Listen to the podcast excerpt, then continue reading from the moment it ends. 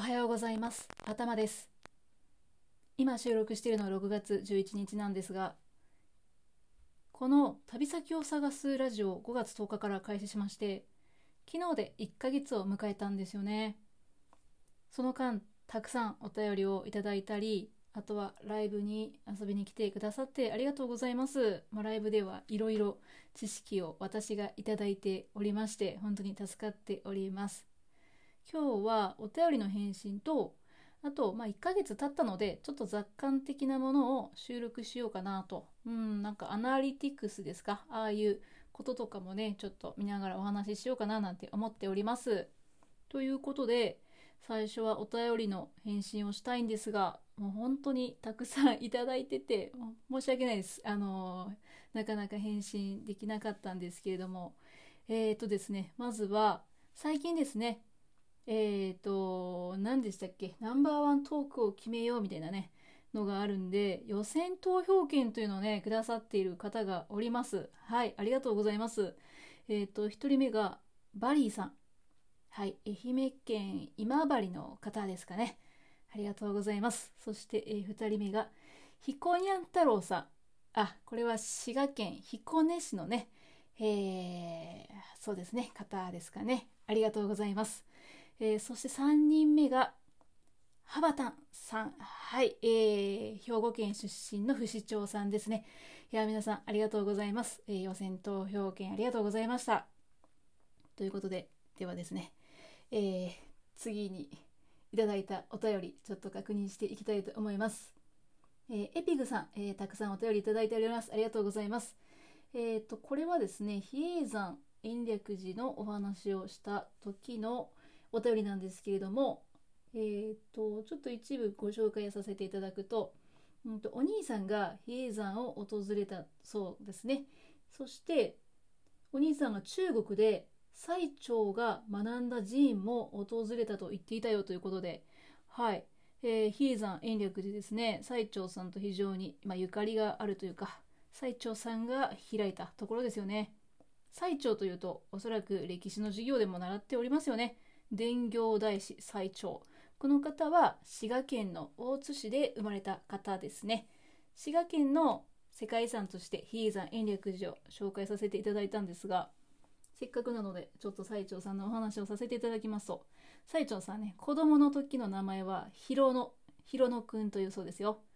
で、出家をしたのが、なんと13歳。13歳、まあ、中1とかですかね。そして、えー、エピグさんのお便りの中にありました。お兄さんが中国で最澄が学んだ寺院も訪れたということなんですけれども、そうですね、遣唐使としてね、えー、中国に派遣されましたよね。まあ、吸ったもんだありながらだったんですが、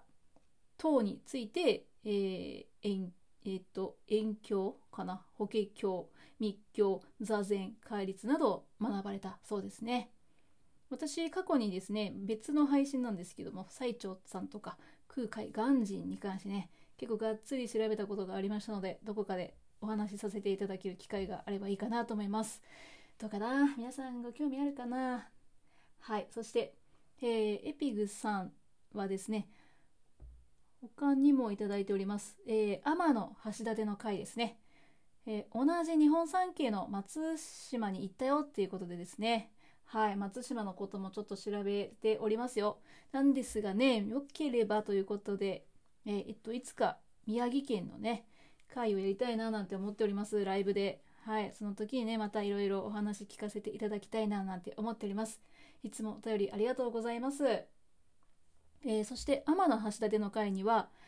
シンガーソングライター2歳さんからもお便りをいただいております。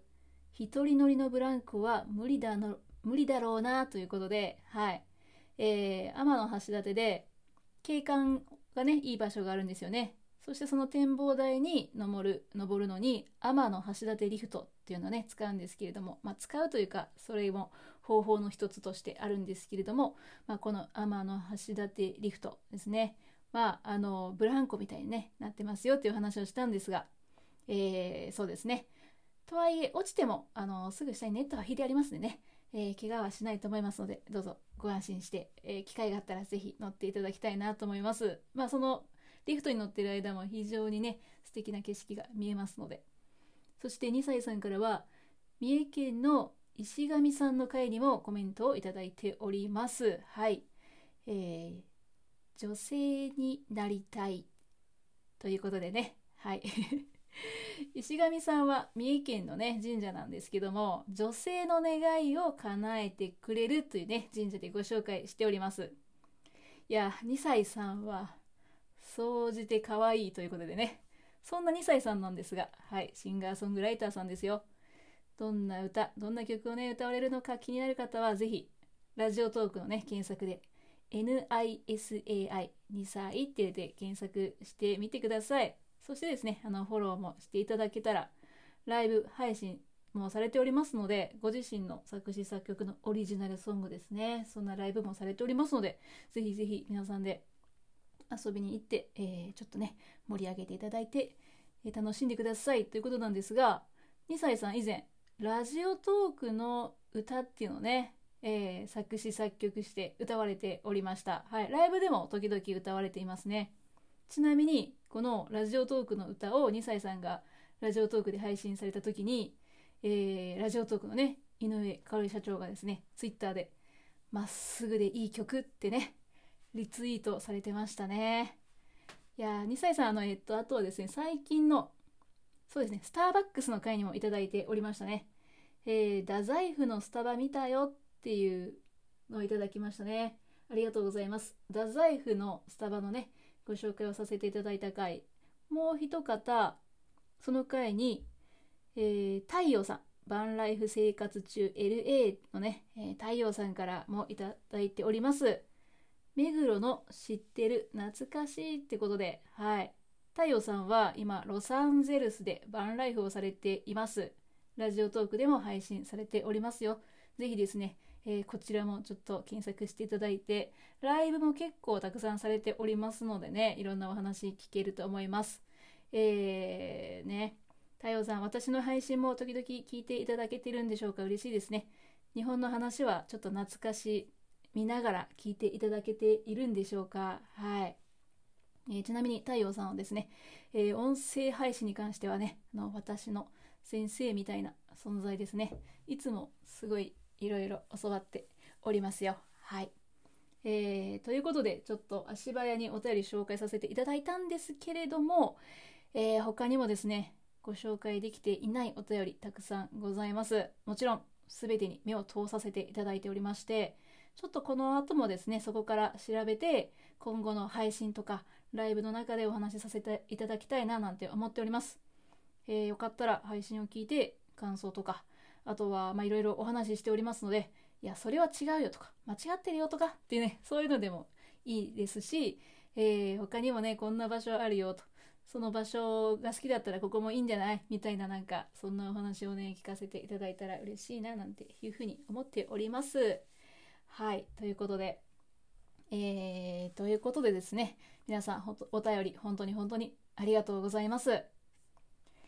ではですね、えー、残り時間も短くなっておりますが、えー、1ヶ月配信ライブ収録経ちましたのでちょっと今どんな感じかなっていうのをお話しさせていただこうかなと思いました。5月の10日から配信をして5月の後半は、えー、1分間で収録して配信するっていう超ウルトラライトニングトークっていうのをねえー、企画されている方がいて、まあ、それに乗っかってちょっといろいろやったりとかしたんですけれどもだから1日に2回配信する日もありましたかね。基本的には6月に入ってからは1日に1回3分の配信をしております。でえー、っとちょっとアーカイブの方を、えー、見るとそうですね大体ですね、えー、平均で1回の配信は16回ぐらい聞いていただいておりまして、えー、一番少ない回で6回、えー、一番多く聞いてくださってる回で33回。で、えー、累計フォロワーが、えー、6月10日時点で37名ということです。ありがとうございます。いや嬉しいな。1ヶ月で30人超えました。めちゃくちゃ嬉しいです。ね、これからもライブができる日はやっていこうかなと思っておりますが、ちなみに、えー5月10日から始めて、ライブは合計で31回やってますね。えーっと、一番聞いていただけているのが、朝と夕方にやった雑談の、えーライブですね。非公開のものもあるんですけど、うん、ね、結構だからがっつり世界遺産の話とか、都道府県の名所をご紹介する回よりも雑談の方が聞かれているという現実でございます。はい。まあ、ちょっと自分の中ではですね、マニアックなんですけど、やっぱりその場所場所にある背景とかね、ストーリーですかね、歴史の面白さとか、やっぱりその場所とか世界遺産の魅力をね、伝えていきたい。まあ、それ伝えつつ、なんか、へーって思ってもらえたりとか、ちょっと記憶に残るような雑学雑学をですね、なんか配信の中で、もしくはライブの中で持ち帰ってもらえるような、なんかそんな収録と配信をしていきたいな、なんていうふうに思っております。やっぱり、あの、時間をいただいているわけですからね。なんか来たら一つぐらいは、ちょっと持ち帰っていただきたいなっていうのが、私の、えー、なんだろう、目標ですかね、当面は。はい、ということで、えー、そんな感じです。そして、えー今度6月13日の夜9時から、えーっと、3人のラジオトーカーさんと一緒にライブをやることが決まっております。えー詳細はまたおいおいお伝えしていきたいなと思っております。ということで、今日めっちゃ長くなりましたが、ここまでご清聴いただきましてありがとうございました。では皆様、素敵な一日をお過ごしくださいね。頭でした。さようなら。